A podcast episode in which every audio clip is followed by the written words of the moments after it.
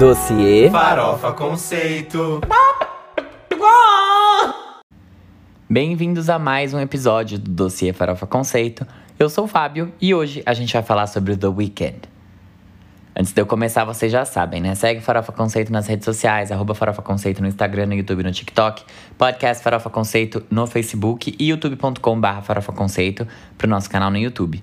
Você também pode seguir o nosso podcast principal, que é o Farofa Conceito. É só procurar ele aqui nessa plataforma de streaming que você está usando para ouvir o dossiê. Você vai encontrar. Hoje eu escolhi falar sobre The Weeknd porque eu sei que rolou muita treta por conta dele não ter sido indicado ao Grammy. Também acho que ele merecia, acho que todo mundo acha que ele merecia. Com certeza rolou alguma coisa, né? Mesmo que o Grammy tenha dito. Eu nem sei se vocês sabem o que o Grammy disse, mas eu posso contar lá pra, lá pra frente quando eu falar do After Hours. É, mas eu acho interessante que vocês saibam, né, quais são as influências do The Weeknd, como é que ele começou, o que que levou ele ao estrelato. Então eu vou contar um pouquinho para vocês sobre isso e depois eu vou entrar em cada trabalho dele, porque eu acho que a gente começou a conhecer mais sobre The Weeknd depois que o segundo álbum dele saiu, que foi o que tem Can't Feel My Face. Então, vamos lá ao que interessa. Só para vocês saberem, o The Weeknd se chama Abel ou Abel, se você é brasileiro. Abel Tesfaye.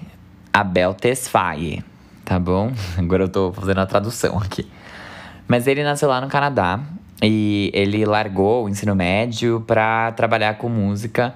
Na verdade, nem foi pra trabalhar com música, ele só, tipo, falou: ai, sabe uma coisa? Vou sair de casa, vou. Enfim, fazer outra coisa da minha vida.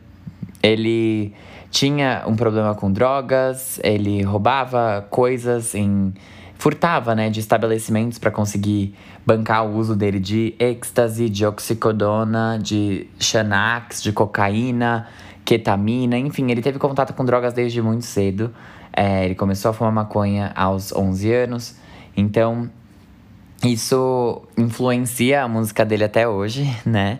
O que ele escreve e tudo mais, mas ele entrou no mundo da música depois que ele conheceu um cara chamado Jeremy Rose em 2010, que é um produtor que queria fazer um projeto de R&B dark. Então era um R&B um pouco mais pesado. Eles queriam criar as músicas para mandar para um outro é, cantor, um outro, um outro artista. Mas no fim, eles acabaram colaborando juntos e o The Weeknd foi publicando algumas faixas no YouTube sob né, o, o pseudônimo, entre aspas, nome artístico The Weeknd. E em dezembro de 2010 foi quando ele publicou a primeira. E aí algumas músicas começaram a crescer online, até que elas chegaram ao Drake, que publicou uma das faixas no blog dele, lá num post que ele fez. Então, depois disso, The Weeknd começou a trabalhar em algumas é, mixtapes. Ele lançou a primeira em março de 2011, que se chama House of Balloons. Ele não tinha gravadora por enquanto. Foi feita, né? Como vocês sabem, mixtapes são feitas geralmente sobre é, batidas e samples que já foram criados antes. Então, é, ele faz ali um, uma música diferente a partir de algo que já existe. Foi aclamada essa mixtape, assim como as outras duas que ele lançou.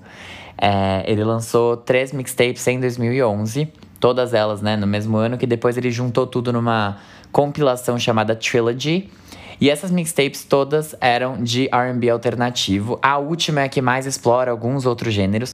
Eu não vou ficar entrando muito a fundo nelas, porque como são mixtapes, são lançamentos oficiais sim, mas as músicas, elas não têm esse caráter mais comercial. Ele ainda não tinha uma gravadora também quando ele lançou esses trabalhos. Então depois, o que, que ele fez? Ele conseguiu, por conta das mixtapes, várias ofertas de gravadora. Ele assinou com a Republic Records, que é a mesma gravadora da Ariana Grande, e conseguiu também fazer um contrato no qual ele juntasse a gravadora que ele mesmo criou, que se chama XO, com a Republic para lançar os trabalhos dele. Então ele tem ali uma certa porcentagem de direitos no que ele lança. Depois que ele assinou, ele lançou uma compilação chamada Trilogy, que são as músicas de todas as três mixtapes juntas em um único trabalho. Foi bem comercialmente, ela ficou em quarto lugar lá na Billboard 200, que é a parada oficial de álbuns dos Estados Unidos. Vendeu 86 mil cópias na primeira semana e estreou em número 5 no Canadá, né, que é a terra natal dele, com vendas bem parecidas. Então, foi um, um grande trabalho para ele, mesmo que tenha sido só uma compilação, que as músicas não fossem inéditas, ele conseguiu fazer com que o público se interessasse e logo ele começou a trabalhar no primeiro álbum de estúdio dele, de fato, que se chama Kissland. Ele anunciou esse álbum lá em março de 2013. É, ele disse que esse ia ser o título, ele foi revelando as coisas aos poucos e ele disse que o Kissland simbolizava a vida na estrada, né? A vida em turnê. Só que era um mundo que ele tinha criado na cabeça dele. Assim como o House of Balloons, né? Que era aquele primeiro, aquela primeira mixtape que ele lançou, simbolizava Toronto e as experiências que ele teve lá naquela cidade. Só que também era um mundo que ele tinha criado. Então ele disse que quando ele pensava sobre Kissland, ele pensava sobre um lugar que era aterrorizante, que era um lugar que ele nunca tinha ido antes, que era muito não familiar para ele. E ele tinha se inspirado muito em alguns. Um, filmmakers, né, cineastas, John Carpenter, David Cronenberg e Ridley Scott, porque eles sabiam como capturar o medo. E para ele, o Kissland era nada mais, nada menos do que um ambiente com medo honesto, um medo real. Tanto é que ele disse também que ele queria que as pessoas é, ouvissem esse álbum como se ele fosse um filme de terror, com os gritos, que eles tivessem medo de escutar quando eles estivessem ouvindo cada canção. Então, é um conceito um pouco estranho, mas que de fato ele trouxe para esse trabalho, que é classificado como dark wave e R&B. Só para vocês saberem, o dark wave é um gênero musical que surgiu lá na década de 70, no finalzinho da década, depois dos movimentos de new wave e post-punk surgirem. Ele traz é, muitas composições numa minor key, que é o que a gente chama, né? Você tem as notas de escala maior e de escala menor. Então a maior parte das composições do Dark Wave são em escala menor e que trazem letras que são muito introspectivas, elas têm um peso, é, uma carga emocional forte para elas que geralmente são românticas, só que elas sempre trazem um tomzinho ali de arrependimento, um tom de tristeza e melancolia mesmo, para para a canção como um todo. Então esse é o Dark Wave e esse é o gênero principal desse álbum. Ele teve seis singles lançados, nenhum fez muito sucesso comercial. E aí, logo depois de lançar, ele já partiu para o outro trabalho dele. Mas antes de eu entrar no Beauty Behind the Madness, é legal vocês saberem que esse trabalho aqui estreou em segundo lugar nos Estados Unidos, vendendo 95 mil cópias na primeira semana. Ele também estreou em segundo lugar no Canadá. Beleza? Ótimo. Depois que ele lançou esse trabalho, ele falou em uma entrevista para MTV sobre a compilação é, Trilogy e sobre o álbum como sendo o primeiro capítulo da vida dele, no caso Trilogy, e o Kissland como o segundo capítulo da vida dele. E aí ele disse que o Trilogy era um lugar mais claustrofóbico. claustrofóbico. era um lugar mais claustrofóbico, era um trabalho mais claustrofóbico. E que antes dele ter lançado, ele não tinha saído da cidade dele por 21 anos. Ele não conhecia nenhum outro lugar, então ele nunca tinha entrado num avião, ele nunca tinha feito nada daquilo. Então, para ele, era muito sobre o fato dele ter passado grande parte da vida em um único lugar. É, porque ele sentia que, que era como se a vida dele tivesse sido uma única faixa de música mesmo, só que muito longa, 21 anos no caso. Então, é, isso influenciou muito na sonoridade do álbum, que parece mesmo ser algo bem contínuo e que se encaixa muito bem. E aí o Kissland é, veio depois daquilo. É o segundo capítulo da, da vida dele. A narrativa acontece depois que ele viajou pela primeira vez de avião. Então é muito inspirado pela Ásia, é muito inspirado por culturas de outros países. Então as pessoas perguntavam para ele por que o Japão? E aí ele falava que era o mais longe que ele já tinha ido da casa dele. Que era um mundo diferente de fato. Então é, esses dois trabalhos eles tinham um peso bem grande para ele. Depois de lançar o Kissland, ele apareceu é, na na trilha sonora de The Hunger Games Catching Fire, ele fez uma, uma música chamada Devil May Cry. E ele é o feat, eu não sei se vocês lembram disso, mas ele é o feat de Elastic Heart da Cia, que foi lançada como segundo single da é, trilha sonora. E ele também participou nesse meio tempo de Love Me Harder, da Ariana Grande que foi um hit, foi top 10 na Billboard Hot 100, que é a parada oficial de singles dos Estados Unidos. E aí depois disso ele anunciou que ele já estava trabalhando no novo álbum. É, ele lançou Often como primeiro single lá em 2014, do Beauty Behind the Madness, e o álbum chegou pra gente lá em 2015, no dia 28 de agosto. Então, praticamente vai mais de um ano depois do Often ter sido lançado, né? O primeiro single desse trabalho. Depois ele lançou The Hills também, tá? Que já fez um, um, grande sucesso. Eu acho que todo mundo lembra que essa música tocava toda hora na MTV, tocava toda hora é, no Multishow. Todo mundo, enfim, prestou atenção nele a partir dessa música. E nesse trabalho aqui, ele foi bem aclamado pelos críticos, tá? Diferente do trabalho anterior dele, que tinha conseguido uma nota mediana ali, um 65, se eu não me engano. Dessa vez ele conseguiu um 74, porque eles falaram muito sobre o fato dele ter conseguido conectar a percepção dele.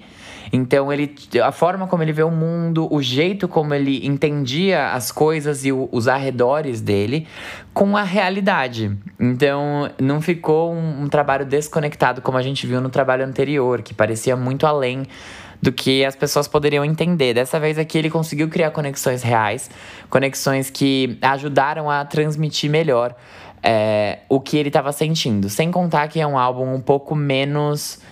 Um, não sei como explicar isso, mas ele é mais fácil de você entender e ele é menos agressivo do que o trabalho anterior, como eu falei para vocês. Ele queria que o primeiro trabalho dele, o Kissland, fosse um projeto de filme de terror. Ele queria que as pessoas sentissem medo ouvindo. E dessa vez é, era uma, uma audição mais convidativa. Você não tinha é, essa essa necessidade, não necessidade, né, mas essa intenção por trás de causar algum tipo de desconforto. Então, os críticos disseram que era um álbum que era muito inteligente, feito de maneira muito inteligente e muito rica.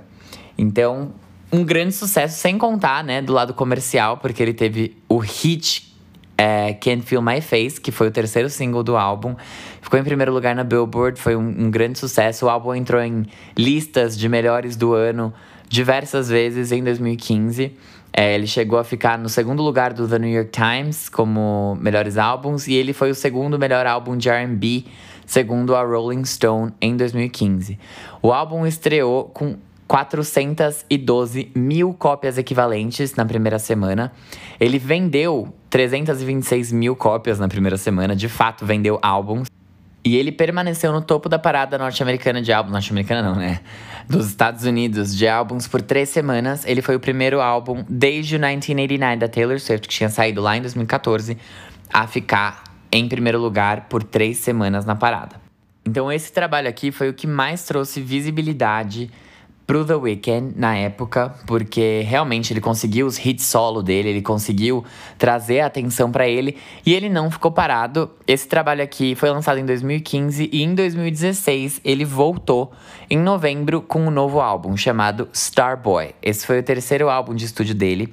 Ah, eu acho que eu nem comentei com vocês, tá? Eu esqueci. Simplesmente o ponto do podcast é esse. Meu Deus do céu, Fábio. O gênero desse álbum, do Beauty Behind the Madness, é classificado como sendo pop, RB e R&B alternativo. Então ele trouxe uma sonoridade de pop maior. Como vocês sabem, o primeiro álbum dele, o Kissland, era um álbum de dark wave e de R&B, enquanto o Trilogy é um, uma compilação de R&B alternativo. Nossa, hoje eu tô com a língua enrolada, pessoal, perdão. Mas aí, passando então pro Starboy, ele se manteve é, no pop, mas ele trouxe outras influências, especialmente lá do passado, o New Wave voltou pra música dele.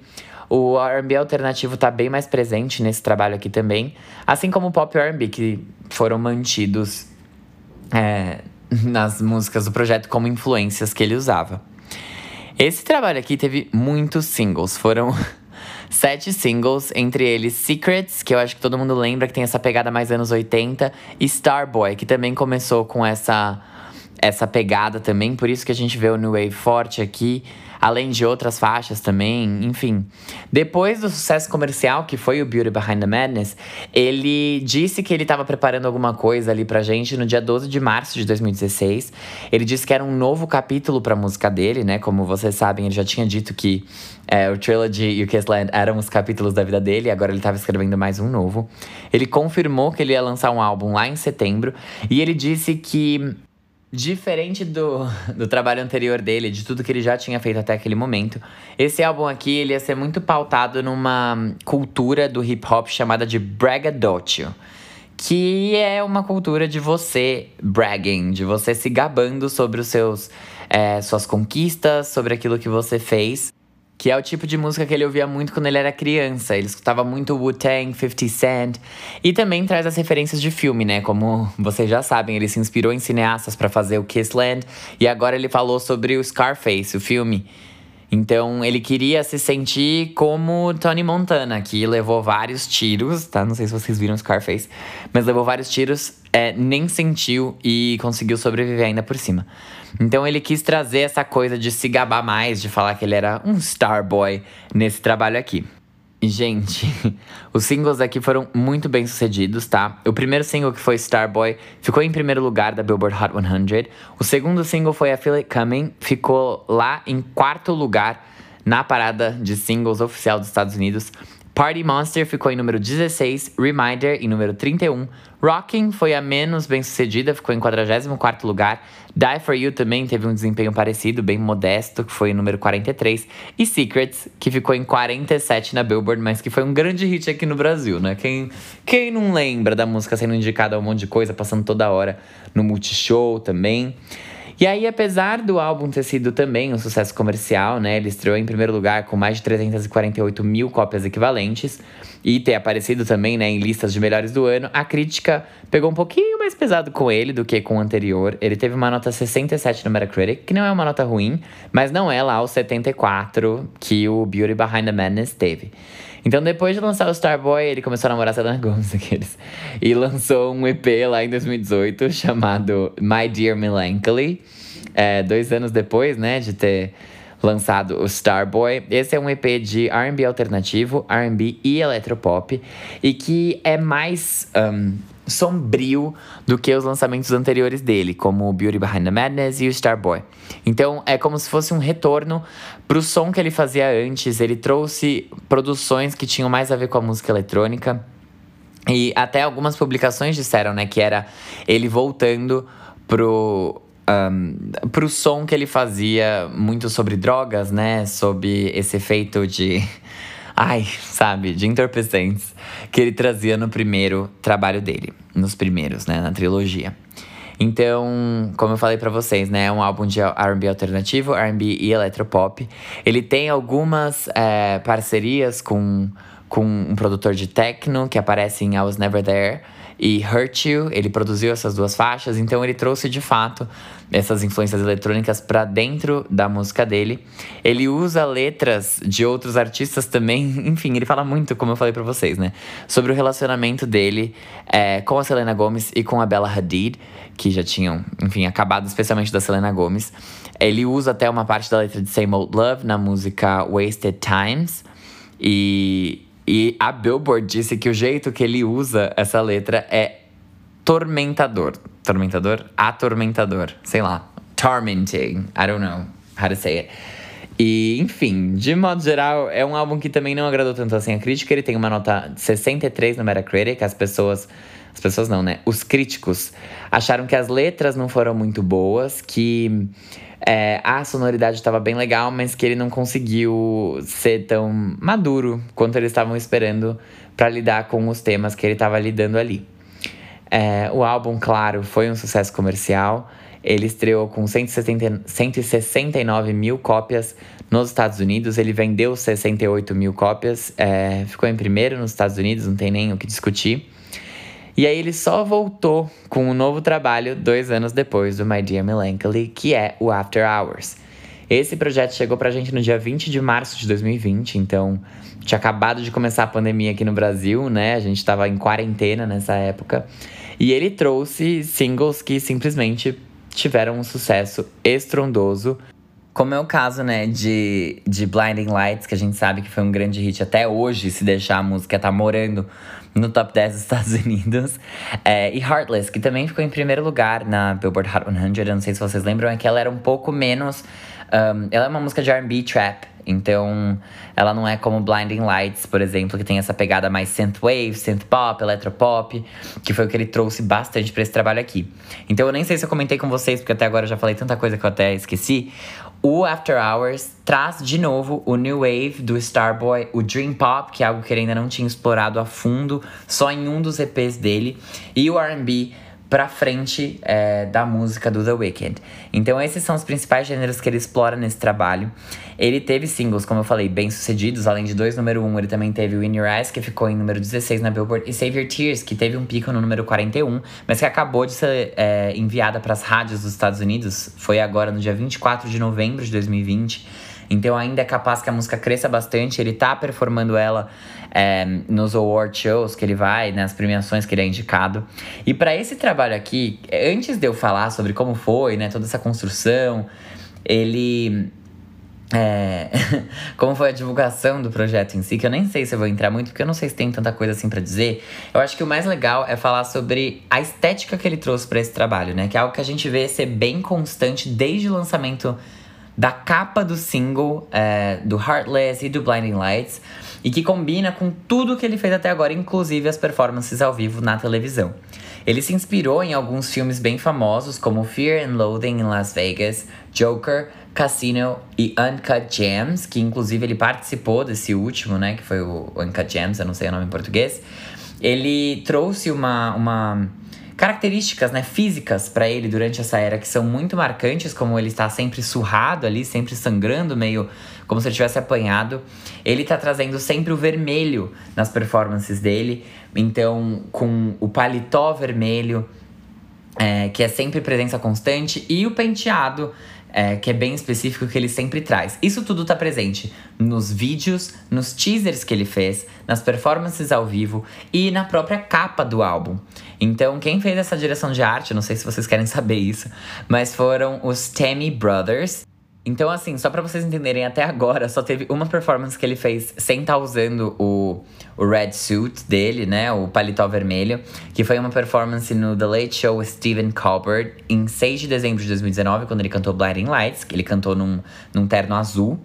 E também é, ele usou algumas fotos, né? E alguns teasers ele aparece com um paletó preto que foi usado na versão deluxe do álbum. Então tá tudo muito amarrado nessa era aqui. Tipo assim, literalmente muito amarrado. E isso acho que só enriquece ainda mais o peso, né? E, e toda. Toda. A, não sei nem dizer, todo o impacto que essa era tem na música hoje em dia, no ano de 2020. Ele quebrou o recorde global de maior número de pre-saves no Apple Music é, da história. Ele teve mais de um milhão de pre-saves é, em poucas horas né, de, de lançamento, quando ele anunciou que o álbum ia ser lançado no dia 20 de março. 20 não, perdão, no dia 19 de março de 2020. E aí ele estreou em número 1 na parada da Billboard com 444 mil unidades equivalentes. Isso é a maior vendagem do The Weeknd até hoje, o que é bem raro a gente ver num quarto lançamento. É muito raro a gente ver artistas passarem do terceiro lançamento e conseguirem continuar crescendo nas vendas, tá, gente? Isso não é uma coisa que acontece muito, a menos que seja um artista pequeno. Aqui a gente tá falando do The Weeknd, que começou muito grande. Começou muito grande, não, né? Mas ele já começou com uma projeção grande, ele estreou em segundo lugar com o primeiro álbum dele. Depois ele vendeu bastante no, no segundo e no terceiro álbum, então já era de se esperar que fosse alguma coisa mais flat. Assim, como a gente tá vendo, por exemplo, com a Ariana Grande, que já tá estabilizando nas vendas, né, com o Positions, por exemplo, que a gente viu. Claro que ela também é um caso fora da curva, porque ela conseguiu grandes vendagens com Sweetener, que não foi o terceiro álbum dela, com o Thank You Next, inclusive, que veio depois. Então, existem essas, essas exceções, mas não é muito comum. E o quarto álbum, né, o álbum que, que vai trazer o pico do artista. Mas, assim, é um álbum que foi extremamente bem sucedido. Além disso, também teve aclamação da crítica. Ele não conseguiu, né, no Metacritic, ter uma nota que é aclamação universal. Ele tem uma nota de 80, que quer dizer que são críticas majoritariamente favoráveis. Mas todo mundo falou muito bem dessa reinvenção do The Weeknd, que conforme ele vai evoluindo, ele consegue se reinventar de um jeito muito bom e que não só é bom em qualidade, mas que também consegue engajar toda a audiência dele. Então, ele tá. Todo mundo ficou meio, caramba, ele tá só começando, sabe? O cara tá com 30 anos e ele conseguiu fazer isso agora. Todo mundo quer saber o que vem por aí, apesar da gente ainda tá curtindo bastante esse lançamento. O álbum, ele é número um em várias listas de melhores do ano. É, ele aparece também em duas listas que não tem essa, essa posição de ah, o melhor álbum e o pior álbum é tipo só melhores do ano. Mas é, ele tá em primeiro lugar na lista da Cleveland.com e da Complex. Ele é o segundo colocado na lista da Entertainment Weekly, o terceiro colocado na lista da Billboard, o nono colocado na lista da GAFA, que vocês talvez não conheçam, e a da Rolling Stone, ele ficou em 32 lugar. Aqui eu acho que é, talvez seja um pouco questionável, porque ele ficou atrás de nomes como Ariana Grande, Composition, Selena Gomez com Rare, não dizendo que são álbuns ruins, tá? Mas que eu não sei, aí é opinião mesmo, eu não acho que sejam álbuns melhores do que o After Hours, ou tão marcantes quanto. E mesmo Plastic Hearts, que acabou de sair. E, obviamente, a Taylor Swift ficou em primeiro lugar com Folklore.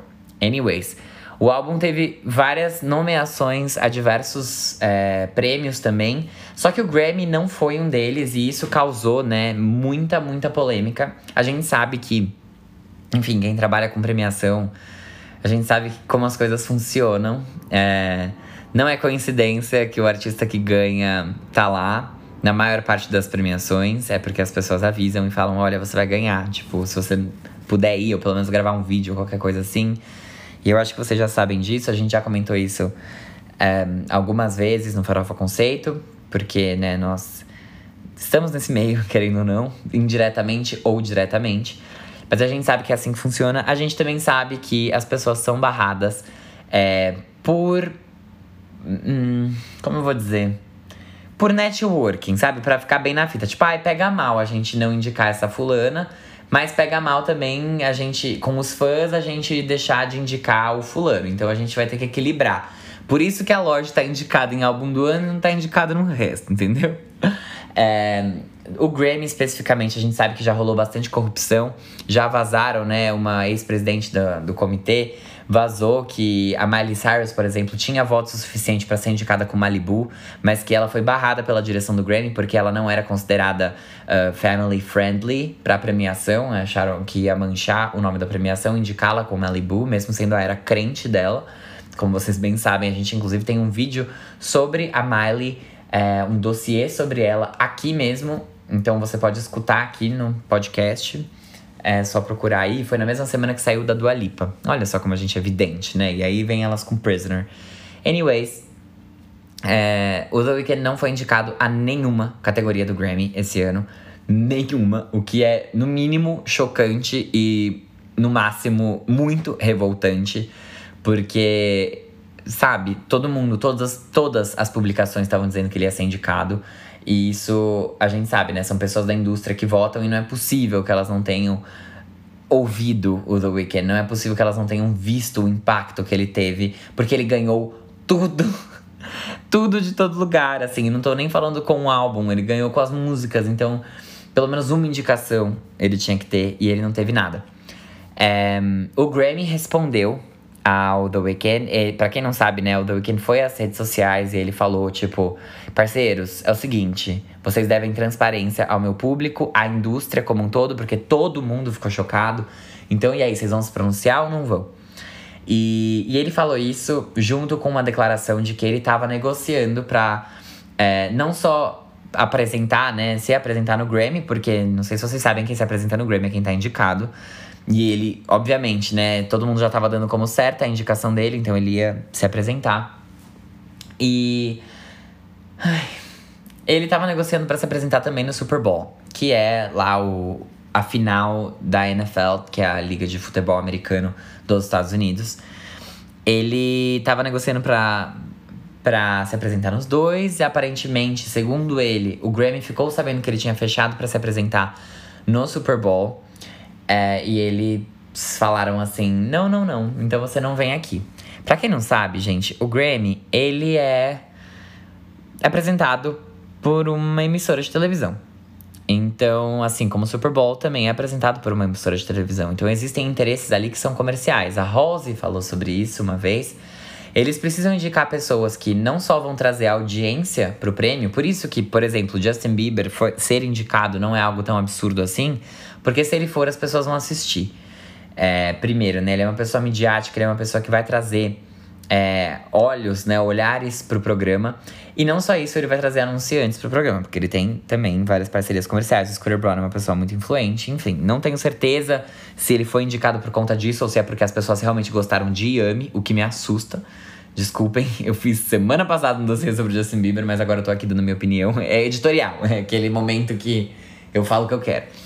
Então, assim, sei lá, sabe? Existem interesses comerciais depois é, por trás de tudo isso. Então, quem trouxer mais dinheiro é quem tá mais propenso a ser indicado. Obviamente que, por exemplo, Coldplay ser indicado ou Haim ser indicado não vai trazer nenhuma, é, nenhum benefício financeiro, de fato, pro Grammy. Mas aí é o lado que eles olham e falam: ai, a gente precisa ter credibilidade, né? Vamos indicar aqui um Coldplay que ninguém lembra que lança um álbum. Bom, tudo bem.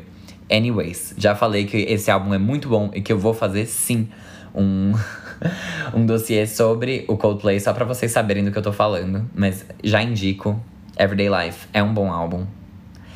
Mas enfim, sobre a não indicação, o Harvey Mason Jr., que é o, o chairman lá, ele é o meio que presidente da academia, falou o seguinte: ele disse que eles entendiam, isso daqui é uma livre tradução, tá? Inclusive uma li livre tradução simultânea, não apenas uma livre tradução. Então, se eu me enrolar, espero que vocês entendam. Ele disse o seguinte: que eles entendem que o The Weeknd estava desapontado por não ter sido nomeado, que ele também ficou surpreso com isso, fez a sonsa, então, né? E que ele também tem empatia, né? Ele consegue ser empático com os sentimentos que o The Weeknd tá sentindo nesse momento.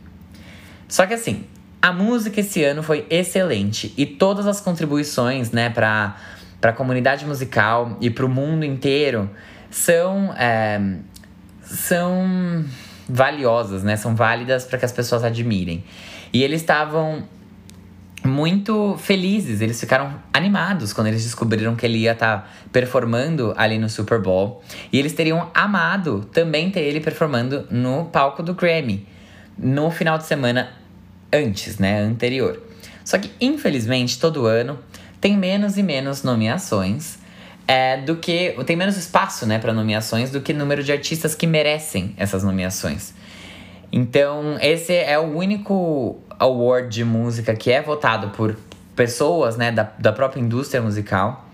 E eles vão continuar reconhecendo e celebrando a excelência da música, enquanto eles também, né, colocam sob os holofotes diversos artistas incríveis que fizeram a, o bem né, para a comunidade global deles. E aí ele disse: para ser claro, a votação em todas as categorias terminou bem antes do The Weeknd anunciar que ele ia se, é, se apresentar no Super Bowl. Então não existe chance disso ter afetado as nomeações dele no processo.